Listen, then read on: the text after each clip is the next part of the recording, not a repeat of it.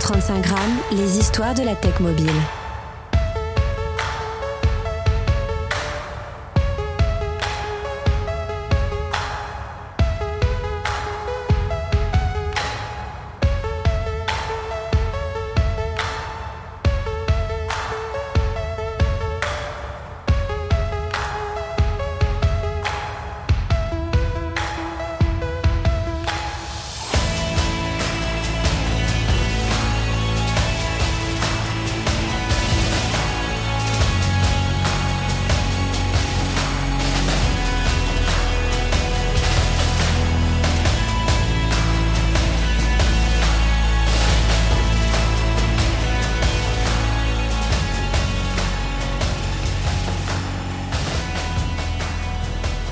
135 grammes, ce sont les histoires et les conversations de la tech mobile. Je suis Christophe Romeilly, bienvenue dans l'épisode 5 de la saison 4. Nous allons parler blockchain. Saviez-vous que la première blockchain a été créée en 2008 par Satoshi Nakamoto, un pseudonyme sous lequel se cache un groupe ou une personne toujours inconnue? La blockchain a été conçue pour le Bitcoin, une crypto-monnaie peer-to-peer décentralisée. Celle-ci est un registre public et distribué qui enregistre toutes les transactions. Elle est sécurisée par la cryptographie et elle est très résistante à la falsification. C'est un des atouts majeurs de la blockchain. Celle-ci a été un succès et a inspiré le développement de nombreuses autres blockchains qui sont utilisées pour une variété d'applications. Dans ce podcast, vous verrez notamment avec la conversation avec Adrien, nous allons parler de la blockchain Tezos. Alors citons quelques cas d'usage aujourd'hui, et ce ne sont que quelques cas d'usage, il y en a beaucoup plus, que peut apporter la blockchain à vos métiers. Les crypto-monnaies comme Bitcoin et Ethereum permettent des transferts de valeur sans intermédiaire financier, offrant une alternative au système traditionnel de paiement.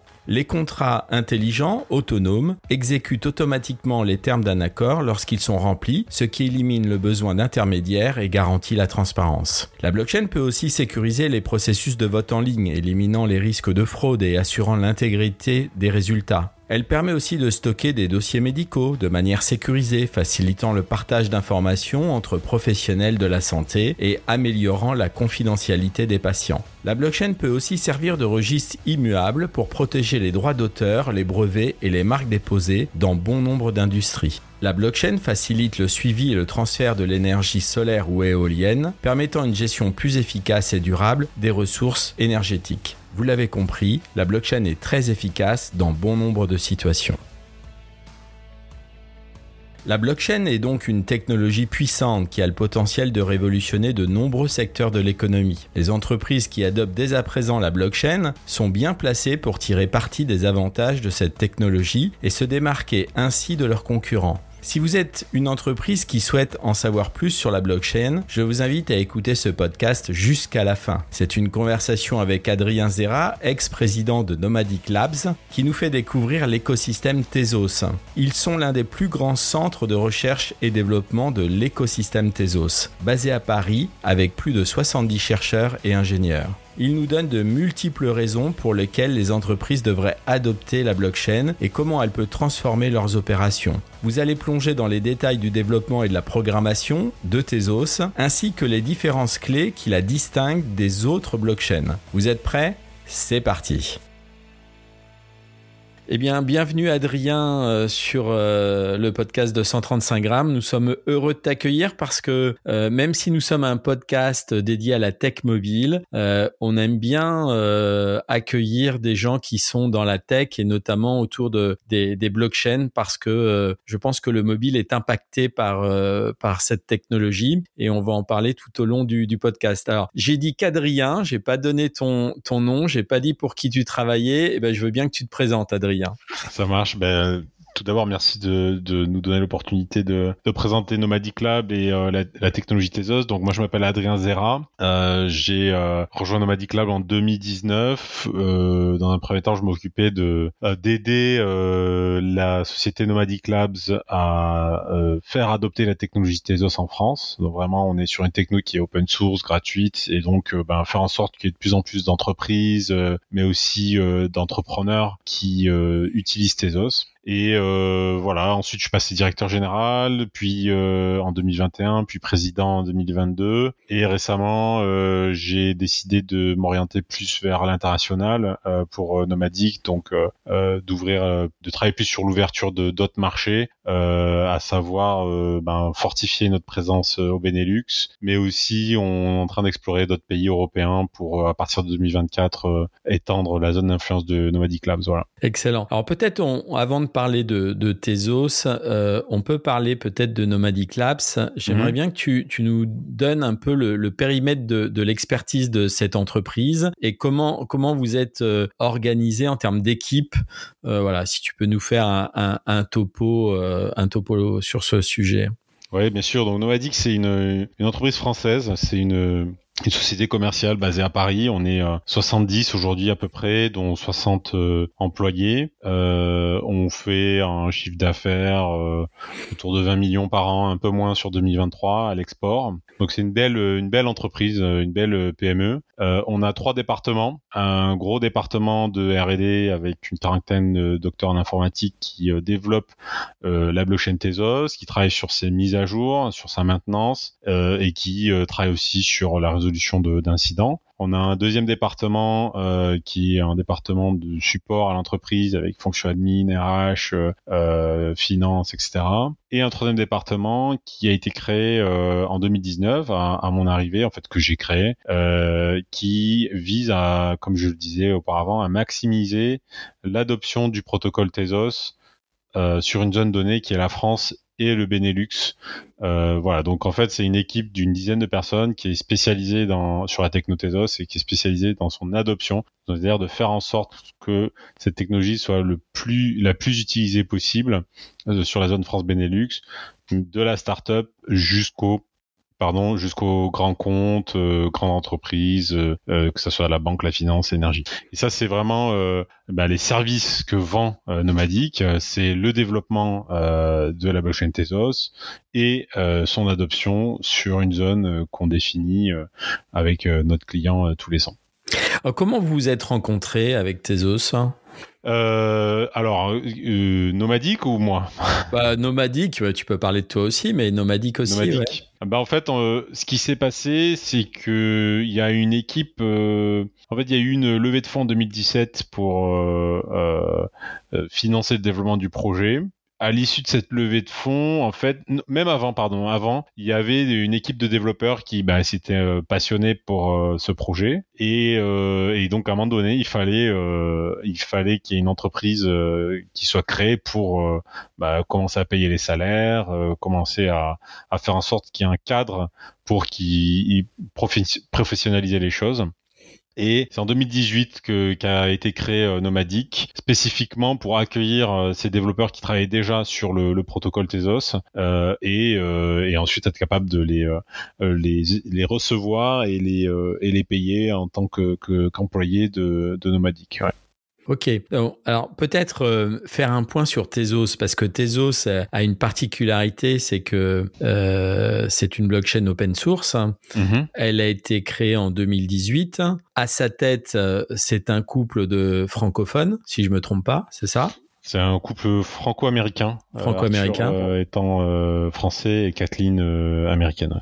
Alors peut-être tu peux nous parler un peu de, cette blockchain, la particularité qu'elle a, qu'est-ce qui en fait euh, euh, une blockchain peut-être un peu différente, en tout cas dans, quand je dis différente, elle est dans le top 5 des, des, des, grandes blockchains.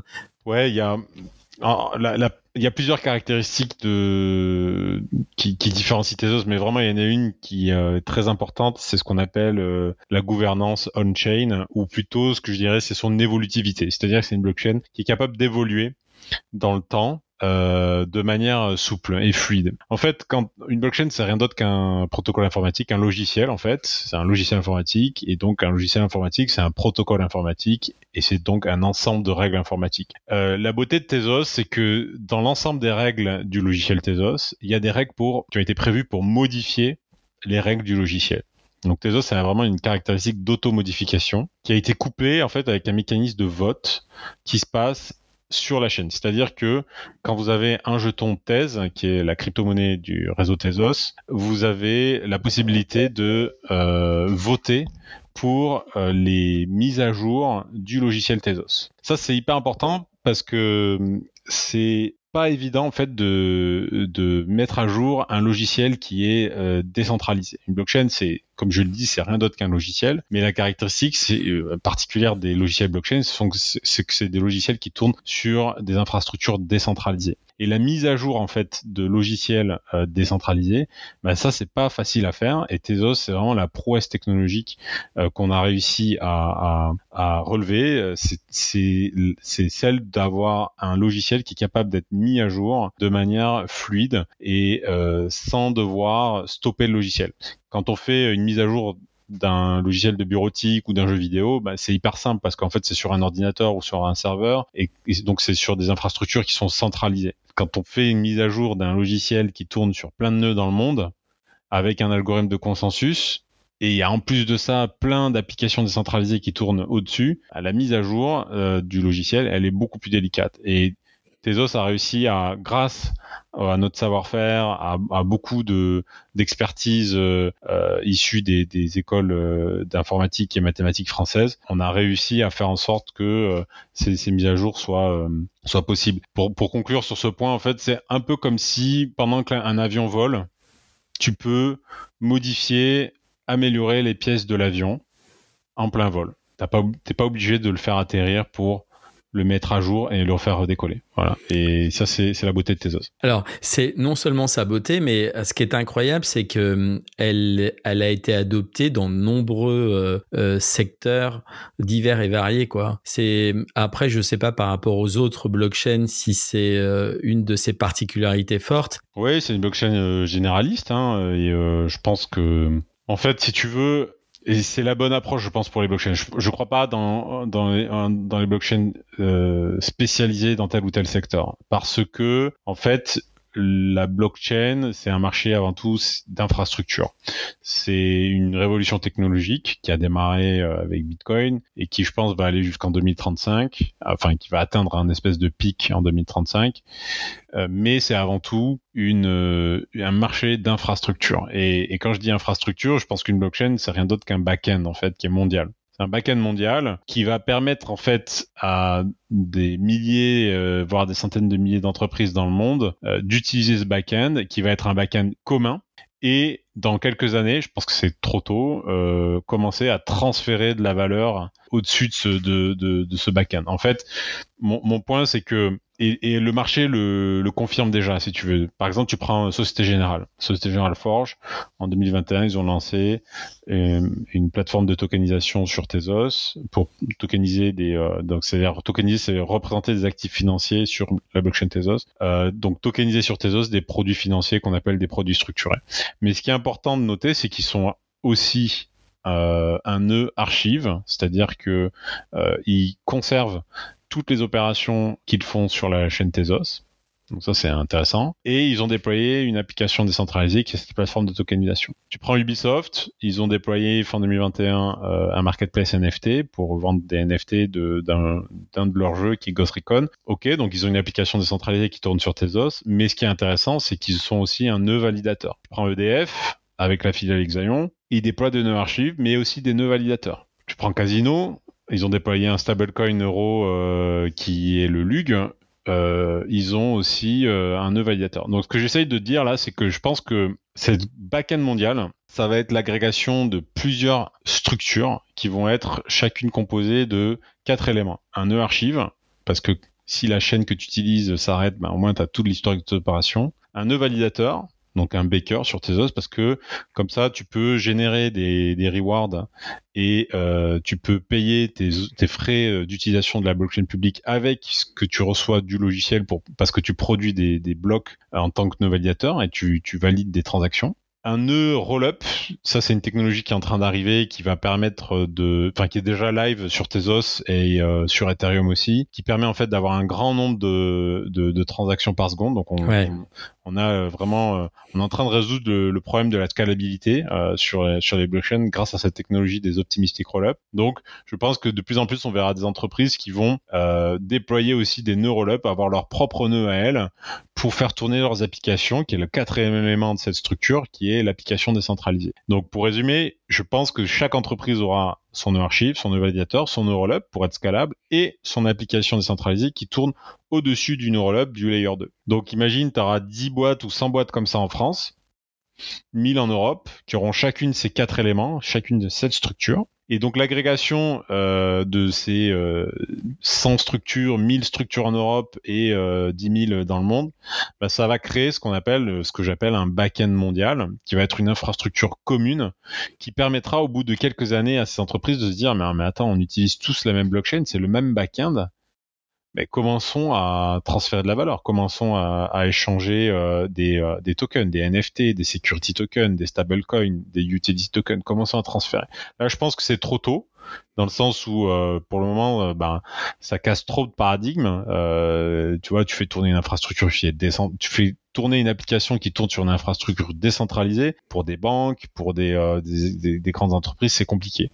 Donc, je pense que jusqu'à 2028, ce qui va se passer, c'est qu'elles vont euh, avancer sur des cas d'usage assez simples, de la traçabilité, du timestamping, euh, de la signature électronique, du vote décentralisé et que euh, dans cinq ans, quand la plupart des boîtes du 440 se diront bah ouais mais en fait euh, ça marche super bien, nos départements compliance connaissent, euh, nos départements communication, juridique, etc. Tout le monde a l'habitude d'utiliser la blockchain, la blockchain Tezos au jour le jour sur des cas d'application de, de, traçabilité, de signature électronique. Bah commençons à échanger de la valeur entre filiales d'un même groupe ou entre clients et fournisseurs. Et donc tu vois, je pense que c'est à ce moment-là où il va y avoir un déclic où en fait ces entreprises vont commencer à se dire à s'échanger de la valeur sur ce back-end parce qu'elles ont toutes euh, une structure qui fera partie de ce back-end qui est composée de ces quatre éléments dont je parlais, nos archives, nos validateurs, nos roll-up et applications décentralisées.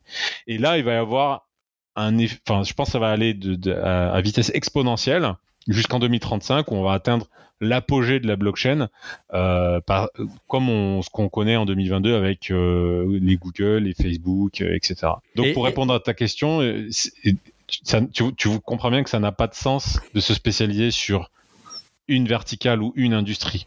Hein, quant à cette vision de back-end mondial, en fait, une blockchain, il faut, il faut qu'elle travaille avec l'art, avec euh, la finance, avec l'énergie, avec euh, euh, la pharmacie, etc., etc. Parce que c'est un back-end mondial et ça n'a pas de sens d'être un back-end mondial juste pour la finance ou juste parce que ce qui va se passer, je pense, c'est que les entreprises dans la finance, les banques vont commencer à utiliser ce back-end mondial avec leurs clients dans la pharmacie, qui elle-même ou avec leurs clients dans l'énergie, qui et, qui vont et ces clients vont eux-mêmes utiliser ce back-end mondial pour travailler avec des fournisseurs qui sont, je sais pas moi, dans l'industrie lourde. Donc, c'est un backend mondial et forcément, je pense, après c'est mon point de vue, une blockchain doit travailler sur toutes les verticales euh, industrielles possibles. Oh, mais c'est un excellent point de vue. Je pense que tu, tu, as entièrement raison. Alors, la question que je me pose, c'est quand tu es une industrie particulière et que tu veux travailler avec la blockchain, là, tu as décrit quatre points majeurs euh, de, pour une blockchain. Comment tu check aujourd'hui, parce que vous n'êtes pas tout seul, Tezos, mhm. euh, il y a d'autres blockchains, comment tu, tu check par rapport à, à, ton, à ton métier? Qu'est-ce qui fait que tu vas choisir telle ou telle blockchain Alors, essaye de t'extraire un peu de Tezos, Adrien, et, et, et comment tu, euh, tu, tu peux permettre parce qu'aujourd'hui ça fait peur. Euh, le but des podcasts c'est, c'est de donner aussi des clés aux, aux auditeurs. Nous nos, nos auditeurs c'est des gens généralement euh, dans la dans la tech qui ont des métiers dans la tech, qui ont des métiers d'ailleurs dans des dans des verticales très très précises. Comment on check et comment on peut se dire bah ouais Tezos je, je parie sur elle. ah bah non ça va être Solana. Ah bah non c'est Polkadot. Bon. Ouais, bien sûr. Je sais mais c'est, une bonne question. Bah en fait je pense qu'il y a il y a trois critères importants, euh, qui est le, le triptyque pardon, de la blockchain, c'est euh, décentralisation, sécurité et euh, performance. Donc aujourd'hui, si tu veux, euh, ce qui s'est passé euh, à partir de 2018, c'est que toutes les grandes entreprises allaient sur les blockchains privées, de type Hyperledger, Corda, parce que elles répondaient à l'aspect performance C'est-à-dire on pouvait faire un grand nombre de, transactions au détriment de la décentralisation et voire de la sécurité parce qu'il fallait faire confiance à euh, à des nœuds euh, des nœuds notaires un peu un peu spéciaux.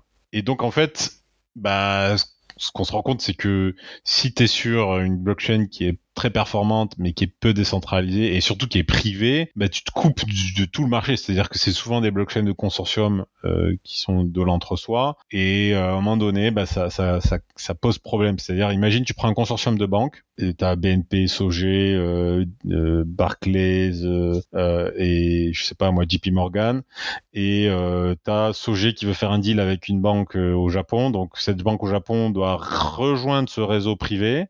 Bah, tu peux être sûr que dans le consortium, il y a des banques qui vont s'opposer parce qu'elles veulent pénaliser aussi le deal avec euh, avec euh. Et donc comme ça, tu tu tu tu peux pas passer à l'échelle parce que ben tu es toujours obligé de demander l'autorisation à des tiers qui font qui sont les membres de ce consortium pour euh, euh, euh, lancer des initiatives. Donc premier critère blockchain privé ou blockchain public. Et donc moi je pense que le, le premier la première question qu'il faut se poser en tant qu'entreprise quand on veut se lancer et je pense qu'aujourd'hui le débat est clos parce que les initiatives de blockchain privé il y en a plus.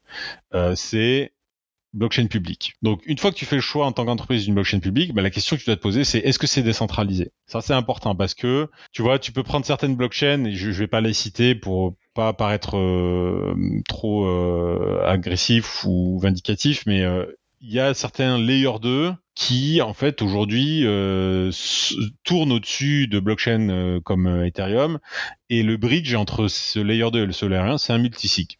C'est un système de multisignature. Si ce truc tombe, tous les assets qui sont sur Layer 2, ils valent plus rien. Et donc tout l'argent, enfin toutes les crypto-monnaies qui, la valeur qui est sur ces blockchains, ben euh, ça tombe, ça tombe à l'eau. Et donc pourquoi, pourquoi ça tomberait? Ben imagine il y a euh, le, il y a un bug, il y a un hack de ce multisignature et la chaîne devient inutilisable. Donc tu peux plus sortir tes assets et tout ce que tu avais euh, n'a plus de valeur. Ou imagine, il y a quelqu'un qui euh, hack le multisig, vole des fonds, et du coup, ben, ce qui était sur cette blockchain, il y a potentiellement un, mécanisme de, de, confiance qui est euh, cassé, euh, dans le sens où euh, ben, les, les, assets qui vont venir de cette chaîne, personne n'en veut, donc le prix va chuter, et il y a un décalage qui va se créer avec le, le prix de l'asset qui lui est sur un layer 1 comme Ethereum ou Tezos. Tu vois ce que je veux dire? Ah ouais, ça s'est déjà réalisé d'ailleurs sur certaines blockchains, ça. Ouais, ça a dû arriver. Donc le, le, le, le point, c'est pas d'attaquer une blockchain en particulier. Le point, c'est de dire attention à la décentralisation. La, décentralisation, c'est très important parce que c'est ce qui amène le, la sécurité en fait. Et donc quand vous lancez une application décentralisée, vous allez avoir des clients, ça va générer des revenus. Alors si vous êtes entrepreneur, euh, vous mettez beaucoup d'efforts, d'argent. Ben je pense qu'il faut être vigilant sur euh, cet aspect de, de la décentralisation. Donc ça c'est le premier critère. Combien j'ai de validateurs Qui peut prendre le contrôle euh, de la chaîne Est-ce que j'en ai beaucoup euh, Est-ce que est-ce que c'est assez distribué Est-ce que c'est assez décentralisé euh, Est-ce que les mécanismes de sécurité sont bien décentralisés?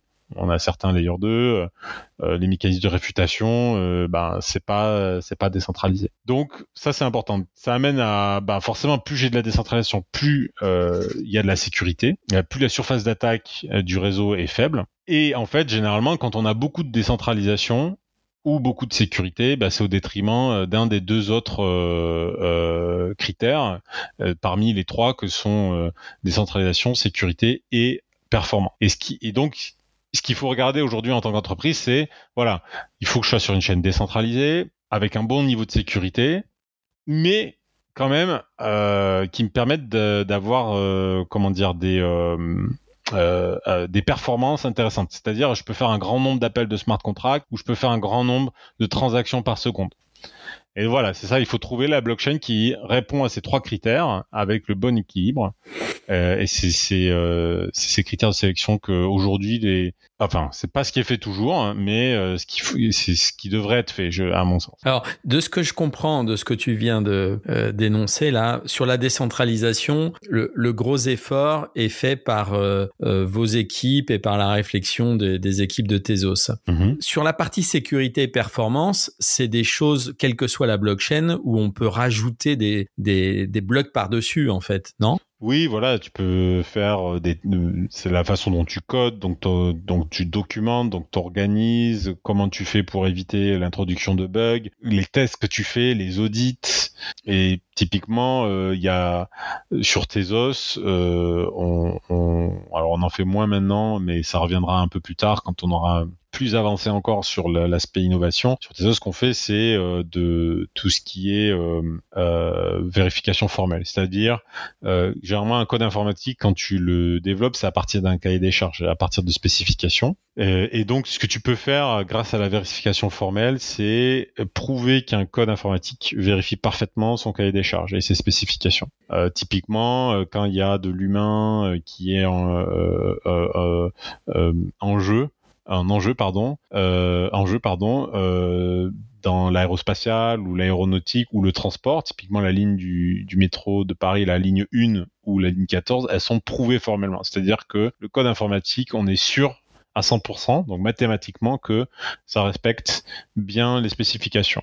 Donc ça, ça amène un niveau de sécurité intéressant. Ça veut pas dire qu'il n'y a pas de risque, parce que si tu fais des, un cahier des charges qui est pas terrible avec des spécifications bizarres, bah, tu peux te retrouver avec des problèmes.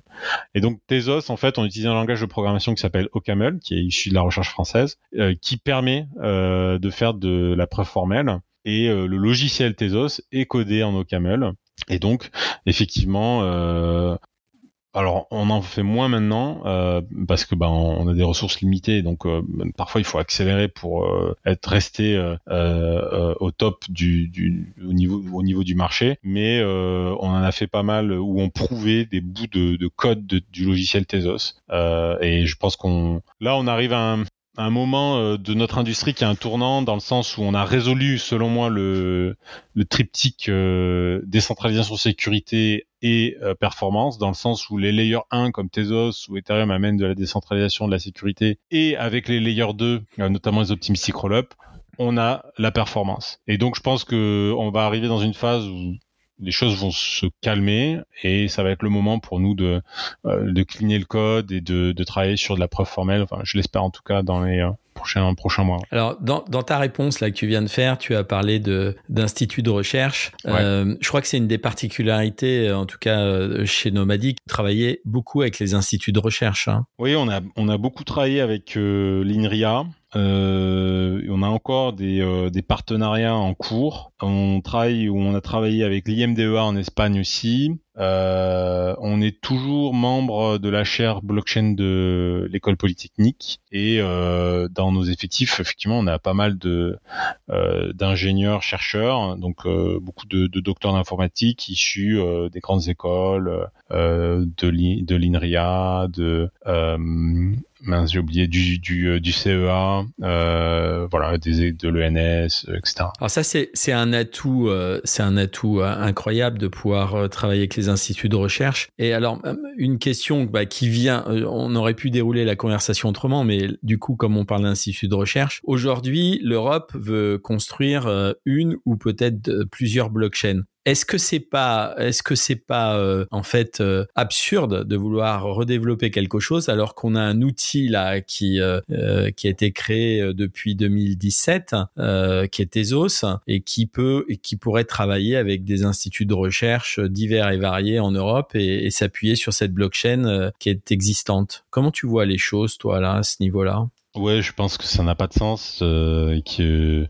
euh, ce serait bien mieux euh, de, de, travailler avec une, une, blockchain existante comme Tezos et, et, contribuer à son développement. Tu vois, euh, bah oui. tu prends, on parlait d'infrastructure tout à l'heure, de nœuds validateurs. EDF avec sa filiale Exaion, c'est un nœud validateur sur Tezos. Donc c'est un, un baker qui participe à l'algorithme de consensus et il vote c'est-à-dire qu'ils votent sur les mises à jour.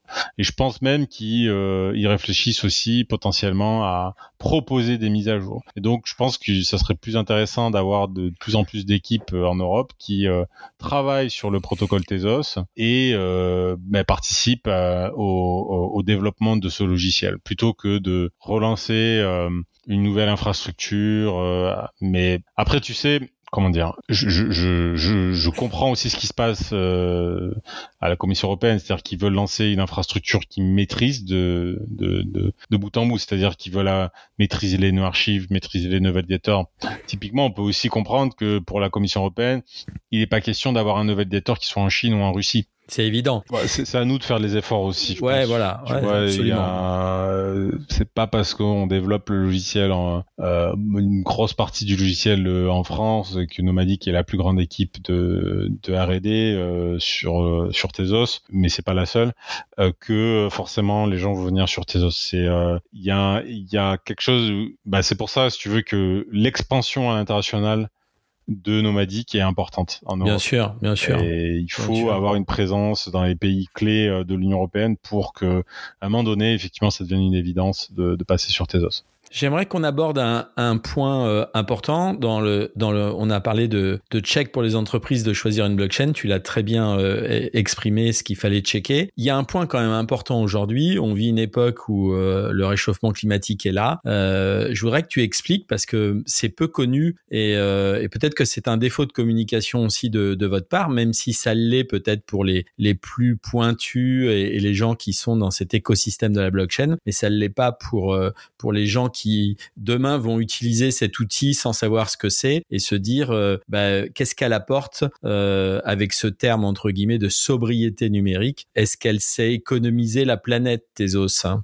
Oui, alors en fait, si tu veux, euh, ce qui est important d'expliquer, c'est ce qu'on appelle l'algorithme de consensus. l'algorithme de consensus, c'est l'ensemble des règles d'un logiciel blockchain pour sélectionner les nœuds validateurs qui vont produire les blocs. Donc, tu as euh, la grande famille euh, Proof of Work, donc preuve de travail, qui utilise Bitcoin. Et l'idée euh, de Bitcoin, c'est de dire dans le logiciel, ben voilà, moi, il y, a, y, a, un bloc qui va être créé, j'ai besoin de sélectionner un, un, mineur, un validateur qui va produire le bloc et vérifier les transactions. Ok? Et donc, comment je fais pour choisir? Parce qu'en fait, ce qu'il faut savoir, c'est que Bitcoin, comme Tezos, enfin plutôt Tezos comme Bitcoin, c'est un, logiciel informatique. Et dans euh, ce logiciel, à chaque fois qu'un bloc est créé, il y a une émission monétaire. Tu vois, il y a sur Bitcoin, il y a 6,25 bitcoins qui sont émis, créés et qui sont ensuite envoyés au mineur qui a été sélectionné par le logiciel Bitcoin.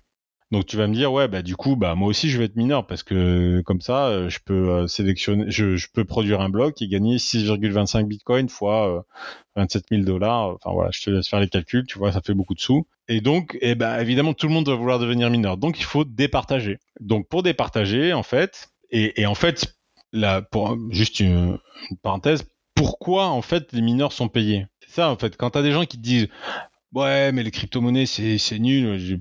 pas plus tard que la semaine dernière, j'ai un, un grand, euh, euh, comment on dit, euh, quelqu'un qui, qui intervient beaucoup sur les, les, plateaux télévisés, dans tout ce qui est sécurité, cybersécurité, etc. Il me dit oui, mais les crypto-monnaies, c'est n'importe quoi. La blockchain, c'est très bien.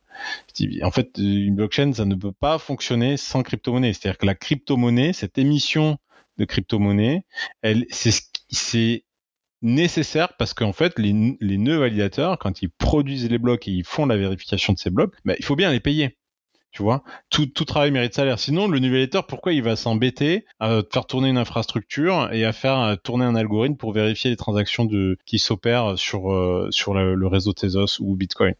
Eh ben, il va pas le faire. Donc, il faut qu'il ait un incentive à, à, faire ce travail de vérification. Et c'est là où la création monétaire de crypto-monnaie est nécessaire pour payer en fait les, euh, les mineurs ou les nœuds validateurs. Et donc euh, c'est pour ça qu'il y a des crypto-monnaies et qu'une blockchain ne peut pas fonctionner sans crypto-monnaie. Ça fait partie vraiment de, cet équilibre économique, euh, cette notion de crypto-monnaie, parce que c'est ce qui rémunère les, nœuds validateurs. Ok. Donc, comme je disais, tu es mineur, tu, produis un bloc, tu gagnes 6,25 bitcoin, donc du coup, bah, tout le monde veut devenir mineur en fait, parce que ça rapporte beaucoup de sous. Donc en fait, euh, il faut départager, il faut sélectionner les mineurs.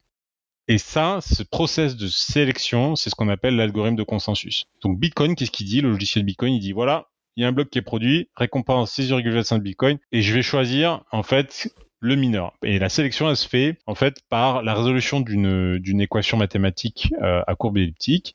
Et le premier mineur parvient à trouver la solution de euh, cette équation, il gagne le droit de produire le bloc et donc il gagne les 6,25 bitcoins. Et en fait, comme il y a une forte compétition, qu'est-ce qu'ils vont faire les mineurs? C'est qu'ils vont essayer d'être les premiers à trouver donc la, la, solution de cette équation. Et donc ils vont fournir une puissance de calcul de malade pour arriver à trouver la solution avant les autres. Et donc, beaucoup de puissance de calcul, ça veut dire beaucoup de consommation énergétique. Et c'est pour ça qu'on a une consommation énergétique importante euh, pour les blockchains qui utilisent de la preuve de travail du proof of work. À l'inverse, Tezos, et aujourd'hui Ethereum aussi, ce qu'on fait, nous, c'est que la sélection du nœud validateur, qu'on appelle Baker sur Tezos, qui est un petit clin d'œil aux, racines françaises du, projet, le boulanger, le, le, logiciel Tezos, qui va faire, c'est qu'il va faire une sélection probabilistique c'est-à-dire qu'il va faire un tirage au sort. C'est-à-dire, si tu es un nœud validateur, tu mets en enjeu un nombre de jetons qu'on appelle des, qui est la crypto-monnaie du réseau Tezos, qui est le thèse. Donc, tu vas mettre en enjeu tes thèses, ta crypto-monnaie, et tu vas être sélectionné en fonction de la quantité du poids que tu as sur le réseau, en termes de nombre de thèses. Tu vas être sélectionné par le logiciel Tezos pour produire un bloc. Et donc, en fait, c'est une sélection probabilistique, c'est une loi de Bernoulli, toute simple. Enfin, c'est plus compliqué que ça, mais oui, oui c'est plus compliqué que ça. Mais on va pas rentrer dans le détail, Adrien. Et, et, voilà, donc c'est cette sélection en fait qui est un tirage au sort, et un tirage au sort, en fait, ça consomme pas beaucoup d'énergie. Et oui. Et voilà, c'est ça l'explication, c'est ce qui explique pourquoi une blockchain comme Tezos consomme l'équivalent de 17 foyers européens à l'année. Euh, c'est une étude qui a été réalisée par PwC France en fin 2021, qui est publique d'ailleurs. Hein, vous allez sur internet, vous tapez euh, euh Tezos euh, consommation énergétique PwC et vous tombez sur un rapport de 100 pages qui explique quelle est la consommation énergétique du réseau Tezos. Est-ce que c'est est-ce que c'est dû à ce que tu viens d'expliquer que cette euh, crypto euh, est aussi basse en fait par rapport aux autres cryptos? Est-ce que ça a eu un impact sur le sur le coût de la crypto? Ah, sur le prix du thèse? Oui, oui. Alors ça c'est une, une, question euh, intéressante. En fait, c'est très c'est très bizarre euh, les capitalisations des, des blockchains. Je pense que Tezos est extrêmement sous-évalué. Ah vraiment, complètement euh, sous-évalué. Ça, j'en suis persuadé. Vraiment, euh, surtout quand on voit euh, la supériorité, enfin supériorité, c'est arrogant, mais quand on voit la technologie qu'on a sur les layers 2, qui est open source, qui est décentralisée, qui est déjà prête en mainnet, etc. Je pense qu'en fait, ce qui va se passer, c'est en 2024, ça va décoller. Oui, mais alors, Adrien, est-ce que c'est dû à ce que tu as décrit juste auparavant? Est-ce que non, je, non, pense pas. Tu penses pas? Non, non, je pense pas que ce soit je pense il y a plusieurs facteurs. Il y a, il y a beaucoup d'irrationalité du marché quand tu vois que tu as des blockchains dans le top 10 qui pèsent, qui, qui ont rien, qui tournent au-dessus, euh, et pourtant ça pèse autant qu'un groupe comme Bouygues, quoi, qui crée des dizaines de milliers d'emplois. Absolument. absolument. ça, c'est hyper important de, de, de remettre euh, un petit peu euh, les choses euh, dans, en perspective. Je pense que Tezos, le fait de pas être EVM compatible, c'est-à-dire de pas utiliser euh, les langages de programmation d'Ethereum, euh, ce qu'on appelle Solidity pour les smart contracts, bah ça a freiné beaucoup le développement d'applications décentralisées sur euh, sur Tezos. Donc on en a eu, hein, mais qui utilisent des langages natifs Tezos comme Archetype, SmartPy ou, ou Ligo. En fait, oui, je pense qu'il y a un effet de réseau dont Tezos n'a pas encore bénéficié, n'étant pas EVM compatible. Ça, c'est une première raison, je pense. Après, peut-être que aussi on n'a pas été très bon. Euh, ça reste à, il faut il faut aussi se, remettre en question sur euh, nos choix de développement stratégique, euh, euh les projets qu'on a voulu euh, soutenir ou pas. Il y a plein de il y a plein de facteurs.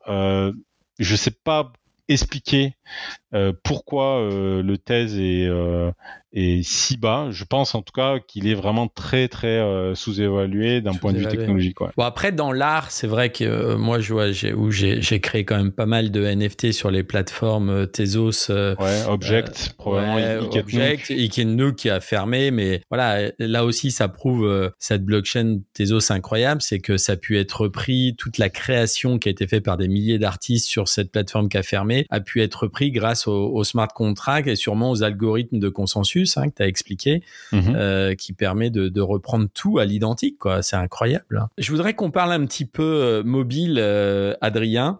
Mhm. comment tu vois les initiatives, toi, qui sont très, très marketing, en tout cas très bien impactées au niveau marketing, comme Solana avec son, son smartphone, mais, mais il y en a d'autres qui font aussi des initiatives fortes dans, dans le mobile. Est-ce que ça a un intérêt ou est-ce que, comme tu l'as décrit tout à l'heure dans la conversation, il faut attendre que les choses avancent et puis que ça, ça, ça, va rentrer tout doucement en fait euh, dans les entreprises et elles vont l'utiliser naturellement dans leur outil de développement en fait? Je pense que ça va arriver euh, de manière progressive euh, et que ça va passer par les wallets.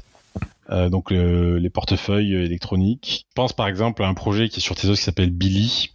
Billy qui fait du ticketing NFT en fait. Et, et aujourd'hui, tu utilises de la blockchain, la blockchain Tezos. Tu tu t'achètes ton ticket en sous forme de NFT depuis ton, ton téléphone portable. Et eux, ils ont créé leur propre wallet.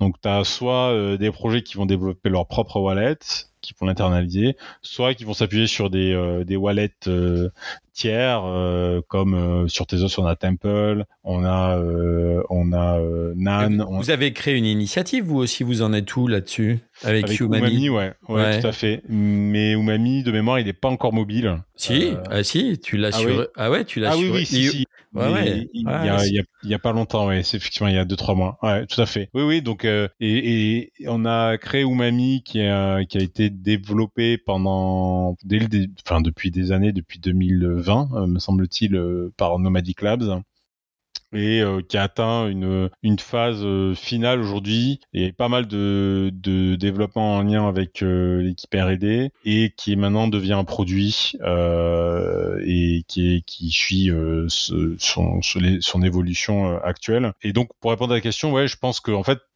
l'utilisation de la blockchain euh, à partir de mobile, ça va se faire via euh, les wallets. Donc tu, tu penses que le, le wallet va être le, le cœur central de, des usages de demain? Oh oui, tout à fait. Ouais. Oui, oui, euh, le wallet, c'est c'est avant tout ton compte en banque. Hein. c'est une banque en fait un wallet. Tu vois, la, la, la, le wallet c'est ta banque. Ensuite, tu toutes des familles de finances, de, de, protocoles de finances centralisés comme les protocoles de prêt euh, qui sont en fait comme Compound, AV ou euh, ou autres qui vont remplacer les établissements de, de, de, de crédit, euh, les banques ou les, les Cofidis, etc.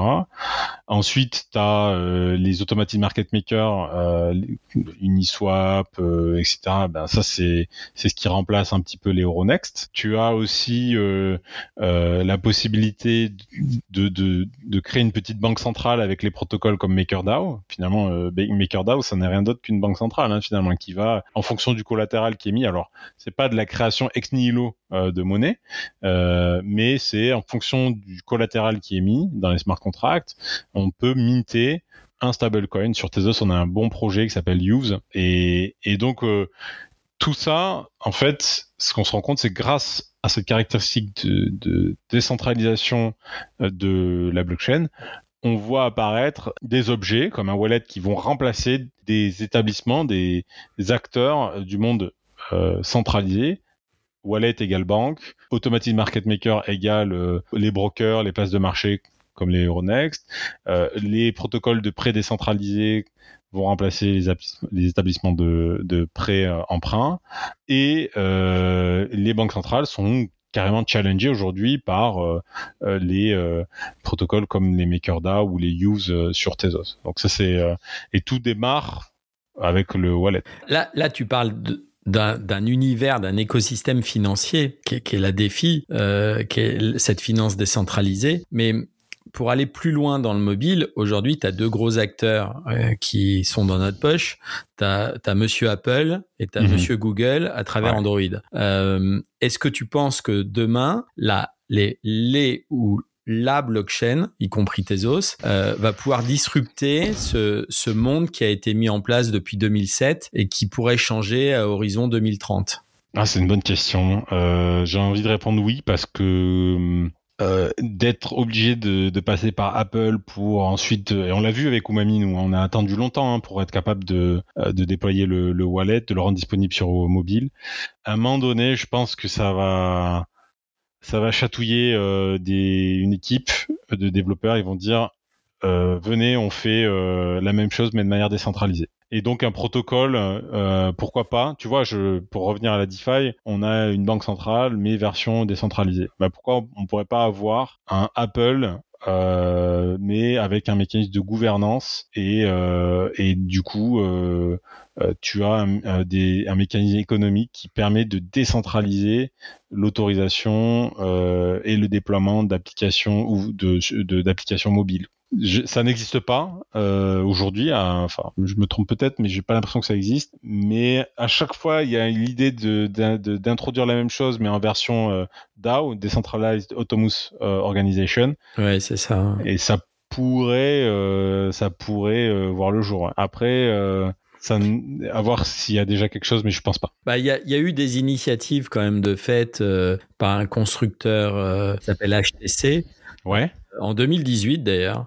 Mhm. Il avait lancé euh, le, le, premier smartphone qui permettait euh, euh, d'acheter bah, à travers la blockchain des bitcoins euh, avec son wallet et il était euh, c'était un, un, univers complètement fermé fait par HTC quoi. Euh, ça embarque ça embarque pas un OS comme euh, euh, iOS ça embarque euh, sûrement un fork type Android mais voilà il, il a un univers complètement à lui. Donc Solana c'est un peu la promesse aussi quand même ouais. avec avec Saga là ce qu'ils veulent faire. Mais je suis assez d'accord avec toi que les choses vont mettre un petit peu de temps, mais euh, j'ai envie de dire oui, on va aller vers quelque chose de beaucoup plus décentralisé et, plus accessible pour, euh, pour tous, quoi. Espérons-le. Euh, à voir. Après, il faut aussi que ça arrive pour se développer. Il faut que ça arrive aussi à, atteindre les mêmes niveaux de, de standards de performance d'acteurs décentralisés comme Apple, quoi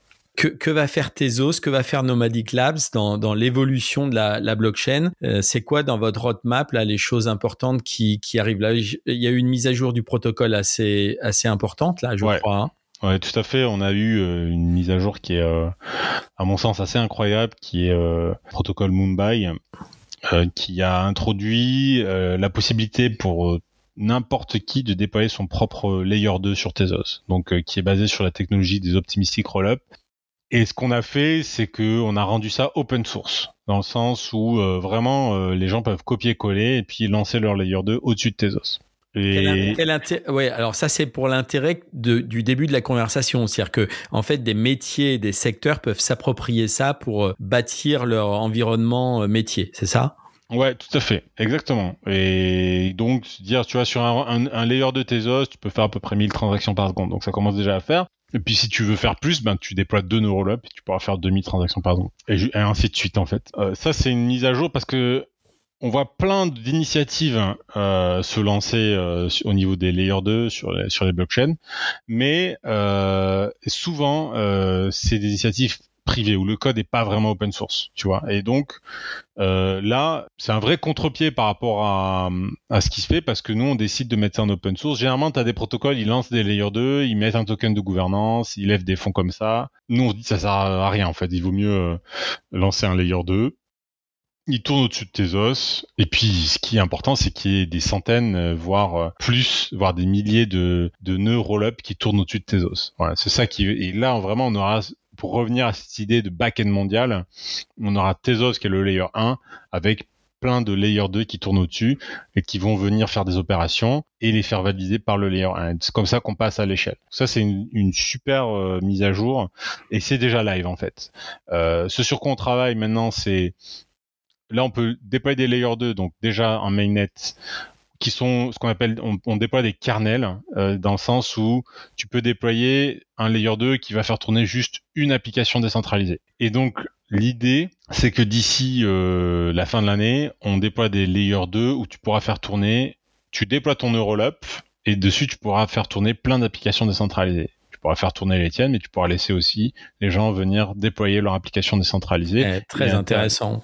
Ouais. Et euh, donc ça c'est euh, sur quoi on travaille. Mais avant cela, euh, on, on va lancer aussi la même chose, mais EVM compatible, c'est-à-dire que les applications décentralisées pourront être écrites en Solidity. Et ça, en fait, ça va probablement faire que beaucoup de gens qui ont déployé des applications décentralisées sur Ethereum vont reprendre le code qui est open source et le copier et le coller sur un rollup euh, un, un rollup Tezos. Et là, je pense c'est bien parce que ça va amener pas mal de traction et d'utilisateurs, d'activités sur la chaîne mais surtout, je pense que les gens vont se rendre compte que bah euh, ça marche super bien sur Tezos quoi. Là où sur d'autres blockchains ou d'autres layer 2 euh, qui tournent au-dessus de euh, d'Ethereum, ben en fait c'est cher en termes de frais de gaz, ça passe pas vraiment à l'échelle, en termes de nombre de transactions par seconde, etc. Et là, je pense que c'est un moment très important. C'est pour ça que je te parlais de 2024 parce qu'une fois que ça sera prêt, je pense qu'il y aura un mécanisme de un déclenchement comme une évidence qui va faire que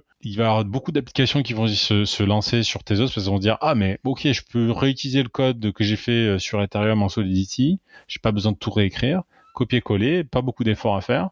Je déploie et en plus ça marche super bien, ça passe à l'échelle, les frais de gaz sont très bas et donc je pense que ça va être un moment important pour Tezos. Voilà et donc ça c'est ce sur quoi on travaille, le VM compatibilité. Ensuite, euh, aujourd'hui, tu peux déployer tes smart contracts en Rust.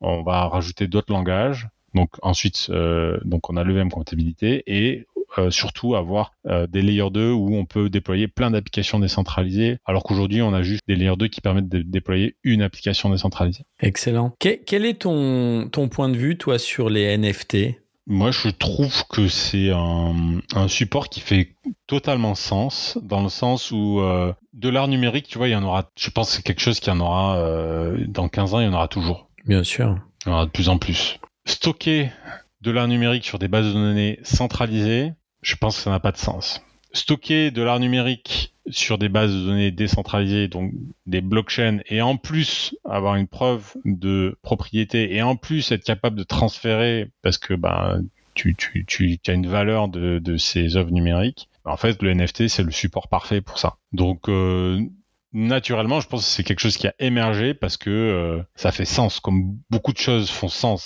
C'est comme la finance décentralisée, tu vois, euh, on en parlait, le fait qu'il y ait des protocoles de pré-emprunt décentralisés ou des automatic market makers, bah, ça, ça a été créé parce que ça fait sens, c'est parce que le fait que cette technologie amène de la décentralisation donne la possibilité à tout le monde d'essayer et de se lancer. T'as plus besoin d'être une banque centrale pour le faire. Donc là, c'est pareil en fait avec les NFT, ben, t'as plus besoin d'être une maison de vente aux enchères, tu fais ta marketplace et tu as besoin d'un support technologique pour représenter les œuvres numériques, eh ben, le NFT a été créé. Et dans le mobile, ben, on va voir euh, pour le moment qu'est-ce qui va se passer. Euh, je sais pas. Euh, qu'est-ce, qu'est-ce qui va émerger? Peut-être qu'il y a quelque chose qui va. Absolument. Il y a quelque chose qui va émerger, c'est sûr, de toute façon. C'est, c'est évident parce qu'au-delà de l'art, le NFT, voilà, touche euh, pareil de tous les métiers. Plein de choses. Là, il y a un projet en France euh, qui s'appelle Achieve. Eux, ce qu'ils font, c'est à chaque fois que tu passes une certification ou euh, euh, un diplôme, mais même dans, l'entreprise, tu vois, tu fais une formation ou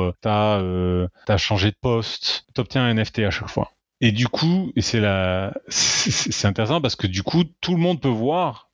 Tu vois, quand tu vas passer un entretien d'embauche après, tu montreras tes NFT dans ton wallet, sur ton téléphone mobile ah ok oui effectivement vous avez passé euh, directeur général. Ah vous avez été président. Oui euh, il y a un NFT qui euh, qui est lié à de la documentation de l'actionnaire qui le prouve etc tu vois? Et donc il n'y a pas que l'art la culture dans les NFT il y a il y a plein de choses qui dans la traçabilité aussi qui vont pouvoir être créées. Ouais, dans beaucoup de secteurs, bah, y compris euh, vous, ce que vous avez fait avec Ubisoft. Là, euh, je pense que les, les équipes d'Ubisoft travaillent aussi euh, euh avec arrache-pied et c'est énorme ce qu'ils sont en train de faire aussi. Ouais, c'est des, des, des, pionniers. comme on a la chance d'en avoir pas mal en France avec Société Générale Forge, avec EDF, Exaion. Je pense que les, ça, c'est dû au fait qu'on ait une stabilité réglementaire en France avec la loi Pacte qui a été bien pensée, qui est en train d'être, je pense, étendue euh, à l'échelle européenne avec euh, Mika. Alors tout n'est pas parfait, hein, mais par rapport à ce qui se fait dans le reste du monde, pour ça qu'on voit de plus en plus d'entreprises, déjà qu'on voit de, autant de champions euh, en France, hein, euh, avec euh, Ledger, avec Ubisoft, Société Générale, etc. Mais qu'on voit de plus en plus d'entreprises étrangères venir s'installer en France parce qu'il y a une stabilité réglementaire. Absolument. Espérons que le financement ait, le même parcours et que on investisse massivement. Et ben pourquoi pas dans Tezos pour que ça devienne un, champion qui s'installe durablement, tu vois. Et euh, parce que c'est c'est quand même le talon d'Achille euh, un peu partout en Europe où on a des pépites et où ces pépites sont soit rachetées, soit disparaissent au bout de quelques temps, quoi. On a on a très peu de champions, euh, très peu de champions en finale dans la tech. Même si la tech est récente depuis les années 2000, je pars, je pars loin, hein, les années 2000, donc ça fait une vingtaine d'années. C'est vrai que 20 ans, c'est pas beaucoup, mais on a, on a peu de très très gros champions, quoi. Oui, c'est vrai. Ceci étant dit, ce qui est assez euh, étonnant dans le Web 3, c'est que les levées de fonds se font pas mal en crypto. Et comme, et plus avec le, avec le Covid, il y a eu beaucoup de levées qui sont faites avec euh, des, euh, des, des investisseurs un peu partout dans le monde par des vidéoconférences. Et comme tu peux faire des transferts crypto facilement, ben en fait, il y a pas mal de boîtes euh, en Europe qui ont levé euh, de manière euh, assez, pas assez facile, mais qui ont réussi quand même à, lever souvent de, fonds aux États-Unis, quoi. tout, en, tout en restant en Europe, quoi. Absolument, absolument. Bon, en tout cas, merci Adrien pour euh, toutes ces explications. Euh, J'espère que Tezos bah, va va va dé... enfin, elle a décollé parce que vous avez des tas d'initiatives euh, euh à travers la fondation. Euh, d'ailleurs, on encourage les, les, auditeurs. Je mettrai les liens dans, dans dans le post qui sera dédié sur Service Mobile sur Tezos. Il y a il y a beaucoup beaucoup d'initiatives, y compris pour les développeurs qui souhaitent et qui ne connaissent pas. Et et donc bravo à vos équipes, Adrien. Et puis bonne continuation pour, euh, pour Tezos dans les, dans les mois et les années qui viennent. merci beaucoup, merci de nous avoir donné l'opportunité de parler de Nomadic et Tezos. Et euh, ben, j'espère à très bientôt. À bientôt, Adrien. Ciao. Au revoir. Bye. Voilà, c'est la fin de cet épisode. Merci de l'avoir écouté. Vous l'avez compris à travers cette conversation avec Adrien, la blockchain Tezos est une plateforme révolutionnaire qui a le potentiel de transformer de nombreux secteurs de l'économie. Elle est sécurisée, transparente, durable et évolutive, ce qui la rend idéale pour une variété d'applications. N'hésitez pas en tout cas à nous envoyer vos commentaires sur les plateformes de podcast. Nous mettrons les liens et vidéos de nombreuses sources dans un post dédié sur servicemobile.fr sert à préparer ce podcast. Je vous dis à très bientôt. 135 grammes, les coulisses de votre smartphone.